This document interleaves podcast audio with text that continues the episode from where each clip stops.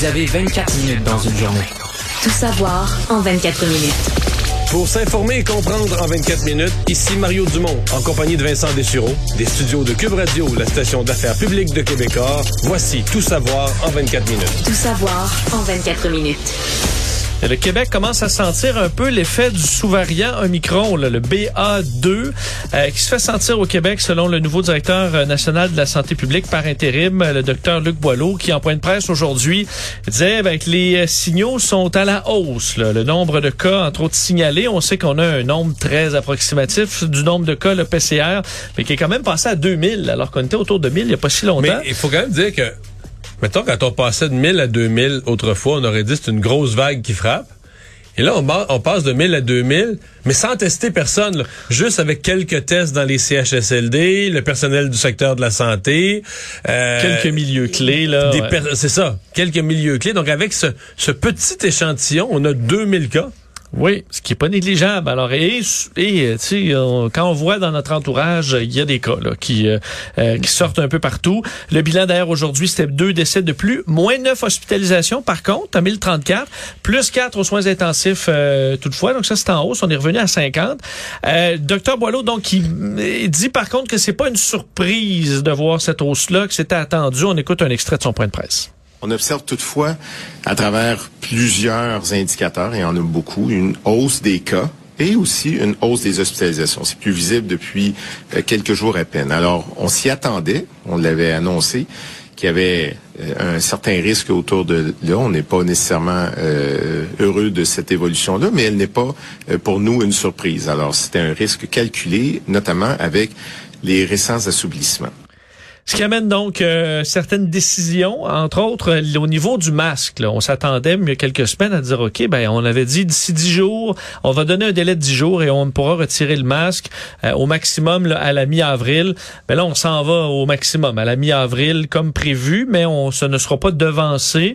Également, on pourrait attendre quelques semaines de plus pour les transports collectifs. C'est ce que dit euh, le, le docteur Boileau aujourd'hui. De plus, la quatrième dose, ben là, on veut commencer tout ça là, très rapidement euh, pour les aînés. Alors les 80 ans et plus euh, qu'on retrouve entre autres dans les euh, pour tous les résidents des CHSLD, RPA, les RI, tout le monde qui est au-dessus de 80 ans aussi aurait accès à cette quatrième dose.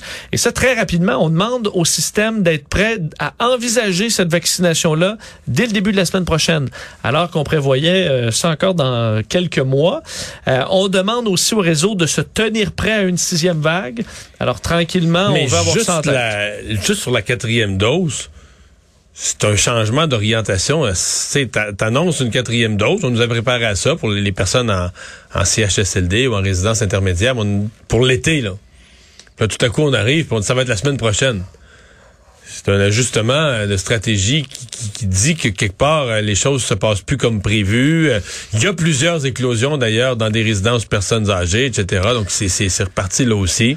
Et là, la grande question, c'est est-ce que notre précédente vague Omicron va nous protéger ou empêcher d'avoir une très grosse vague? Ça serait euh, supposé, là, techniquement. En fait, là, les régions, pour l'instant, les régions, il y en a le plus. Euh, Côte-Nord, Gaspésie, c'est justement les régions qui ont été plus épargnées dans le passé. Ça, on peut voir ça comme encourageant. Là, que les régions qui ont été durement frappées, ben il reste moins de candidats. Là. Et les pays qui sont submergés en ce moment par une immense vague, c'est pas leur deuxième vague de Micron. Là. Ils avaient eu qui ont un la peu première, la première grande vague. D'ailleurs, François Legault aujourd'hui disait qu'avec cette hausse de cas, il allait continuer de porter le masque. Il dit oui, moi je vais continuer en tout cas pour un certain temps, surtout avec le fait qu'on arrête de voir cette baisse-là. On atteint un plateau, une petite augmentation. Je pense que c'est important que le monde continue de mettre le masque. Alors une situation qui va être à surveiller. Invasion de l'Ukraine. Maintenant, Justin Trudeau, on sait, s'est adressé au Parlement européen aujourd'hui, lui qui est en visite en Europe à nouveau, à quelques jours après son précédent euh, voyage, donc à Bruxelles aujourd'hui. Pour la deuxième fois, il s'adresse au Parlement européen de, euh, son arrivée au pouvoir, première fois de ce, de ce présent mandat. Euh, le premier ministre Justin Trudeau qui a demandé aux alliés de continuer les efforts pour isoler la Russie venir en aide à l'Ukraine, disant nous ne pouvons laisser tomber l'Ukraine, il compte sur nous, alors utilisons tous les outils à notre disposition. Parlait de Vladimir Poutine comme quelqu'un qui dirige une invasion criminelle et avait un portrait un peu sombre là, de la situation mondiale, parlant de défis importants pour les démocraties occidentales comme le changement climatique, la désinformation, disant nous ne pouvons échouer, nous devons être à la hauteur du moment. Alors c'est la deuxième fois, la dernière fois qu'il a euh, s'est adressé au Parlement européen, c'était en 2017. Euh, lui qui va participer aussi à un sommet de l'OTAN, rencontre des pays du G7 qui sont à l'agenda.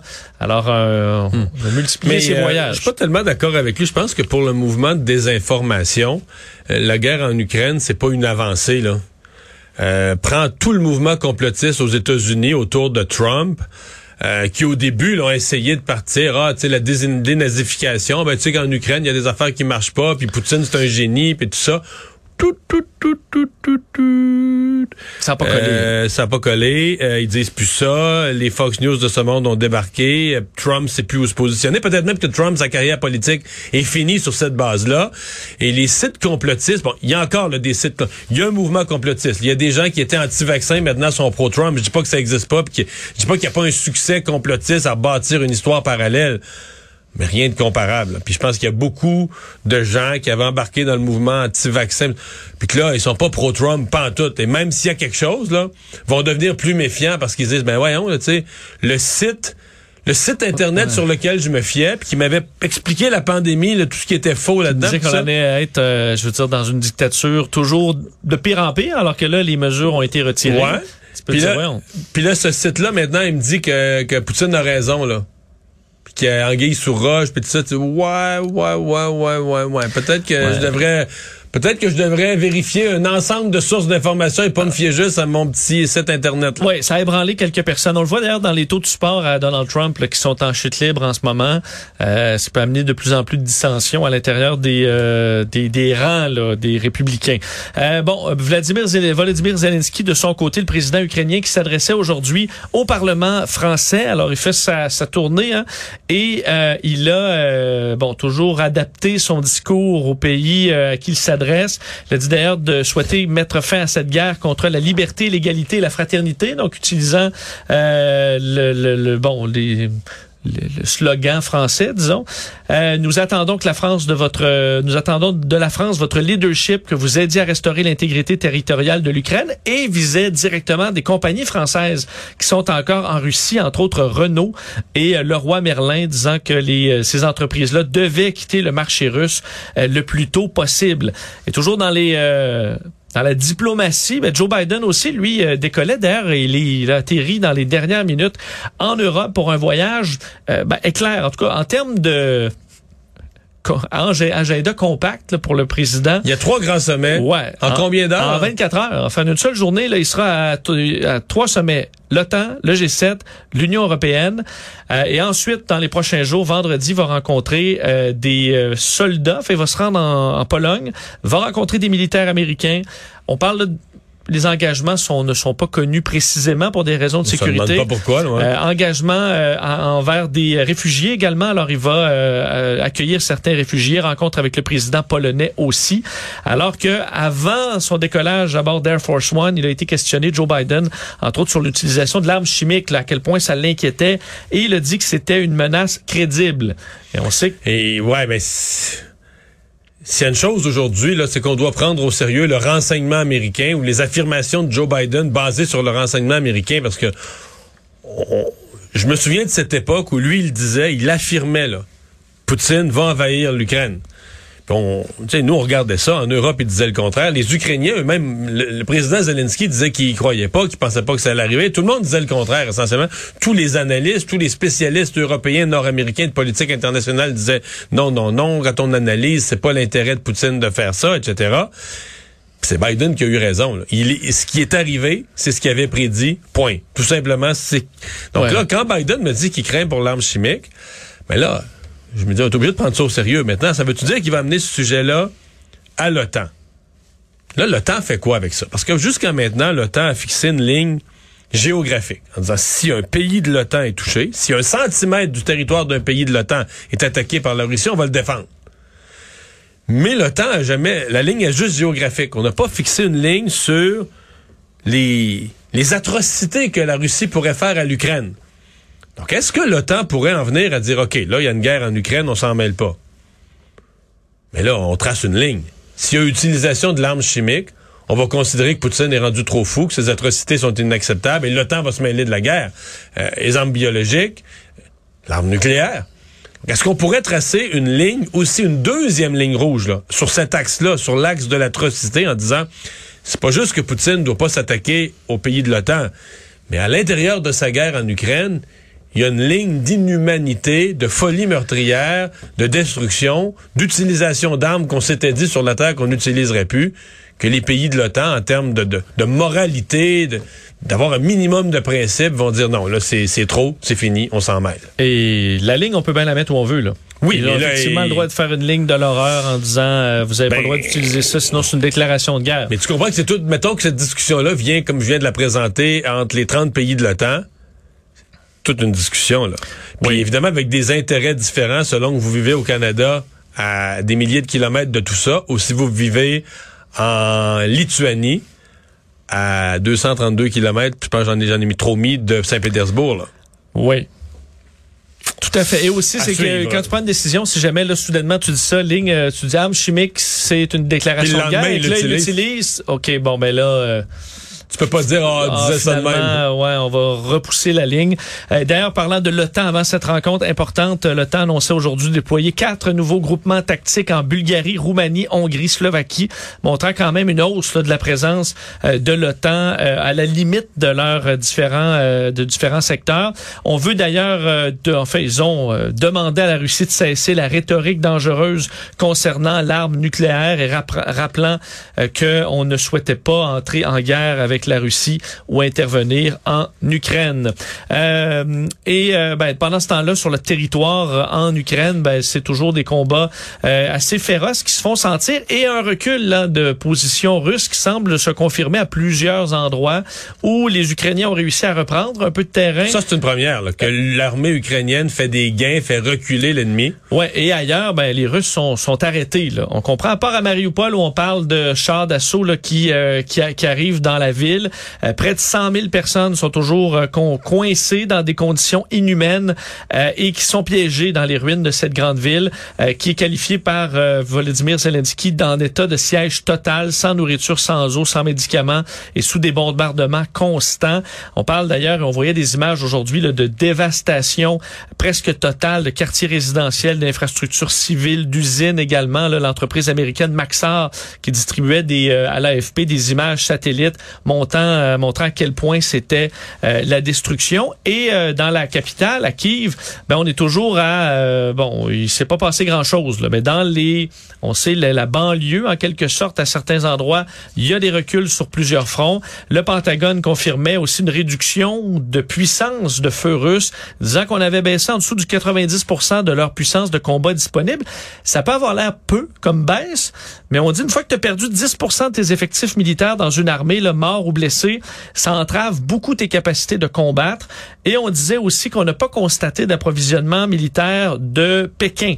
Alors, on peut confirmer que la Chine n'envoie pas, euh, ouais. d'aucune façon de l'aide militaire. Euh, On sait que Joe Biden et son homologue chinois se sont parlé vendredi dernier. Alors, c'était au moins de bonnes nouvelles à ce niveau-là.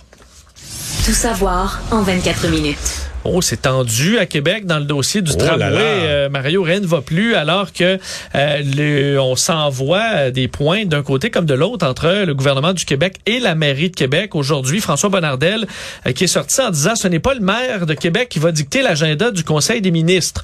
Euh, bon, également Éric Kerr qui a dû reculer sur certains propos alors qu'il avait dit plutôt aujourd'hui que le maire euh, de Québec euh, dit qu'il veut faire une euh, bon une guerre au qu'il veut pas faire une guerre aux automobiles. Euh, il devrait le prouver et qu'il arrête de polluer l'existence des conducteurs avec des projets comme ça, parlant des ralentissements causés par la construction du tramway. Un peu plus tard, Éric Kerr s'est rétracté disant ce matin je suis allé trop loin. Même si j'ai un désaccord avec le maire Bruno Marchand quant au tramway il est une personne de bonne foi et son intention n'est pas de polluer l'existence des automobilistes. Mais on sent une hausse euh, du ton là. Ce qui a fait d'ailleurs euh, bon ce qui a choqué profondément le maire Marchand je vous fais entendre un extrait de ce qu'il a dit aujourd'hui parlant d'une une attaque de front à la ville de Québec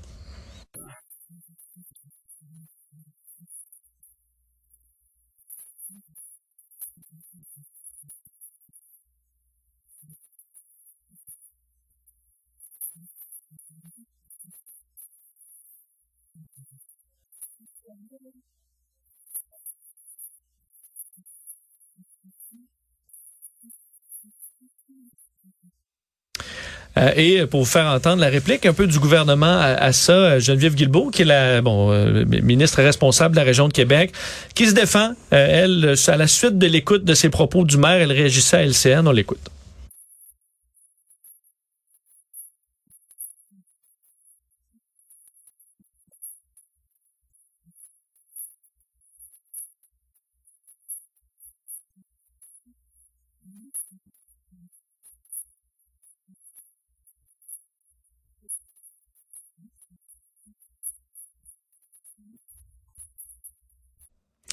Ouais. Qu'est-ce qui se passe? Mais, mais, euh, ben, il y, a- il y a beaucoup de choses. D'abord, je pense que euh, il y avait comme une espèce d'entente tacite avec le maire là-bas, ou quoi qu'ils s'entendaient pas, là, mais que le maire attaquait pas le projet de troisième lien, que c'est que c'est un projet d'ensemble, un tramway avec un transport en commun qui passe dans, le- dans, dans le tunnel, et que le tunnel et le tramway, tout ça, c'est marié ensemble, hein? une espèce de réseau de transport.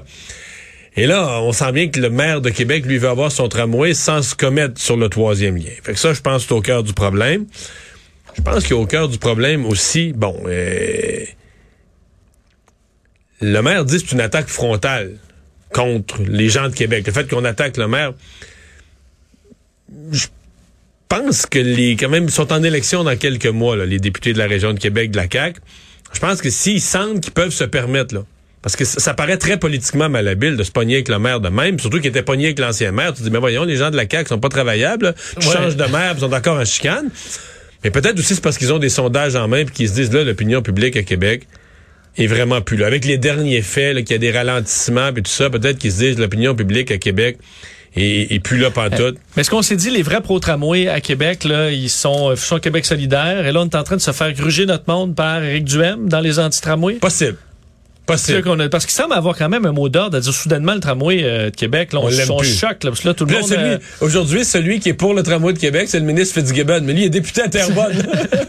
c'est qui est plus nuancé. Parce que ouais. ceux à Québec, là, écoute, ils tirent de tout leur boulet sur euh, le maire marchand. ouais, puis ils profitent du... Donc, ils, politiquement, ils ont l'impression de marquer des points, mais ça reste que... C'est une question fondamentale. Est-ce que la population de Québec appuie le tramway? Est-ce que la population de Québec le veut, le souhaite vraiment? Bon, la réponse du maire marchand, c'est de dire, ouais, mais là, quand les politiciens chicanent, quand, euh, quand le leadership politique de la région de Québec pousse pas collectivement sur un projet, euh, ben, les gens débarquent, les gens vendre. décrochent. On peut pas le vendre, le projet.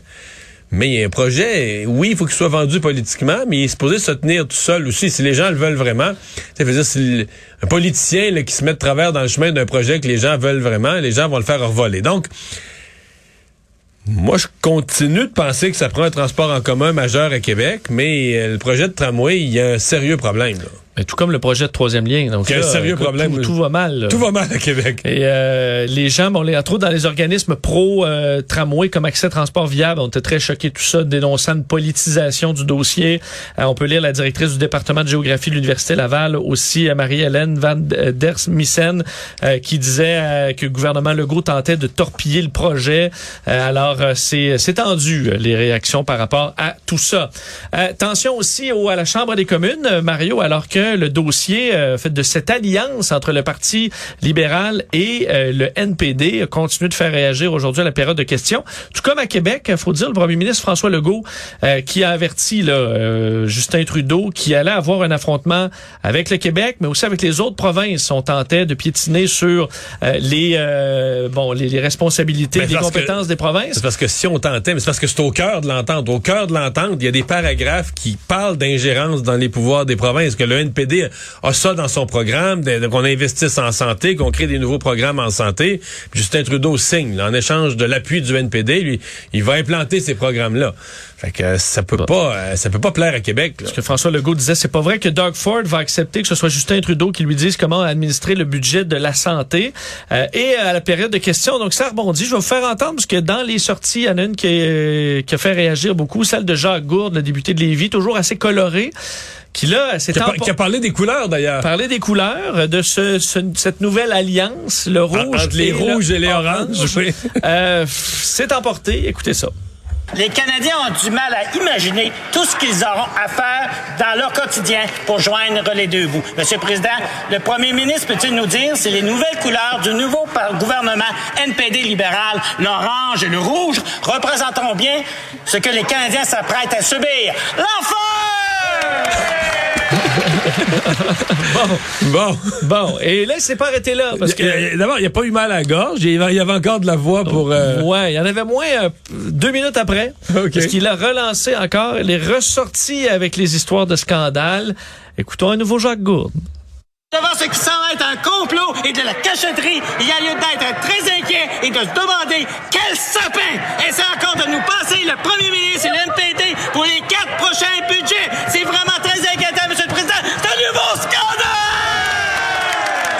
Là, Mario, euh, est-ce qu'à un moment donné, il a mis le décorum... euh, Je sais pas. C'est borderline loufoque. Ouais. Est-ce que les Canadiens, ils gagnent, là? à Juste se crier après? Ben, en fait, euh, je veux dire, sa première question, s'il avait pas crié si fort le mot l'enfer, je trouve qu'en communication, c'est une excellente ligne. Je sais pas si ça vient de lui ou d'un conseiller, mais de dire les couleurs, là, le De rouge, le, les- le rouge, l'orange, euh, ça va coûter cher parce qu'ils vont, ils vont dépenser, ça va augmenter les taxes, on va vivre l'enfer. Ça illustre bien. La deuxième question, euh, écoute, euh, c'est que là, tu te demandes, tu dis, voyons, y a-tu, y a-tu le feu dans le Parlement, puis il essaye d'avertir, parce que là, c'est, il hurle. euh, Parce que plus- là, on, du qui est devenu, on dirait, viral, quelquefois en criant scandale, là, il faut qu'il crie toujours de plus en plus fort, mais à m'amener, ça devient... Parce qu'on voyait en arrière ses collègues députés qui riaient déjà d'avance. Ouais, mais tu là. sais plus. Mais- À donné, tu sais plus, est-ce qu'il rit du propos, est-ce qu'il rit de la question qui est pertinente, ou est-ce qu'il rit de lui, là? est-ce qu'il rit avec lui ou il rit de lui? Là, tu sais plus qu'on rit pourquoi. Bon, il va en soigner encore une. On en sait tout plus- cas, on sait plus pourquoi on C'est pour rit, ça que les Canadiens, ils gagnent beaucoup à, à tout ça. Euh, incendie majeur aujourd'hui à Sherbrooke. Vous avez peut-être vu ces images d'une entreprise de transformation des aliments, le centre de valorisation des aliments à Sherbrooke, euh, qui a été la proie des flammes après une explosion majeure vers 8h23 ce matin. Trois personnes qui ont été blessées, euh, dont la gravité de, de leur blessure n'est pas euh, n'est pas détaillée pour le moment. Mais on craint pas pour leur vie. Là. non, il n'y a pas de décès, puis on craint pas qu'il y en ait. Là. Mais on parlait d'une femme, entre autres, qui a été projetée. là, on dit quasiment la moitié de la salle, selon son conjoint. Euh, c'est une euh, quand même une structure importante, là, 24 000 pieds carrés, où on retrouve plusieurs euh, plusieurs entreprises qui travaillent au quotidien, une cinquantaine au total qui ont recours aux installations pour diverses fins, dont de l'entreposage. Euh, il y aurait donc v- explosion importante, puis un incendie euh, qui s'est étendu pas mal. Et en raison de la fragilité de la structure et de la force du, du brasier, euh, on a uniquement pu faire du combat là, défensif. Mais je sais pas si t'as vu les images, là, tu sais, avec les poutres un peu pliées. Je veux dire, moi, j'aurais pas envoyé un pompier là-dedans, là. Non, de toute façon, avec la avec force de déjà, que euh, ça peut fragiliser le bâtiment. euh, quatrième alarme, au point où euh, il y avait des bandes fontaines tout près, mais on a eu besoin de camions citernes aussi pour augmenter le débit de l'eau. Colonne de fumée immense qui était visible à des kilomètres à la ronde. On a fermé le boulevard Bourque aussi sur place. Alors, bon, heureusement, on le disait, pas de décès, quelques blessés toutefois. Il y a que- enquête. On dit que ça s'est fait, là, selon des témoins, près de, des congélateurs où il y a une zone avec du, propane qui aurait peut-être pu être la source. C'est une se alimentaire. là, pas avoir, à part le propane, je voyais pas tellement qu'est-ce qu'il pouvait y avoir d'autre. C'est une usine de transformation alimentaire. T'as pas, c'est pas une usine de pétrochimie où je voyais difficilement ce qu'il pouvait y avoir d'autre. Mais ce que j'allais poser comme question pour les blessés, exemple la dame, on peut penser que, mettons qu'elle n'est pas blessée gravement au niveau orthopédique, elle n'a pas d'os cassé. Je pense demain matin, quand elle va se lever, si elle a revolé sur plusieurs dizaines de pieds, elle va avoir, comme on dit, le lendemain d'un accident d'auto, elle va avoir le corps raide en se levant de son lit. Là. Mais je je euh, je m'inquiétais pour l'audition.